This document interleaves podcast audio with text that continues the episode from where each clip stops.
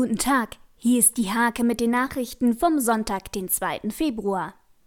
Nazis aus dem Takt bringen. Das wollen die Organisatoren des Open Air Festivals Weserbeats. Jetzt gibt es Weserbeats auch als eingetragenen Verein. Weitere Mitstreiter sind ebenfalls willkommen.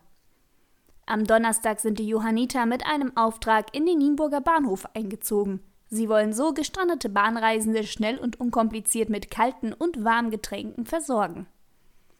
An der ASS drehte sich am Tag vor der Zeugnisausgabe alles um Albert Schweitzer. Die Sechstklässler präsentierten den Fünftklässlern die Ergebnisse ihrer Projekttage. Wie fit ist Nienburg? Das wollten die Hake-Praktikanten auf der Langen Straße wissen. Das Ergebnis fiel positiv aus. Die meisten der Befragten treiben mehrmals die Woche Sport. An der Albert-Schweitzer-Schule und der IGS Nienburg wurde eine Skat AG eingeführt.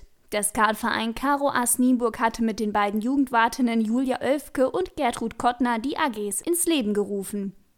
Diese und viele weitere Themen lest ihr in der Hake am Sonntag oder unter www.diehake.de.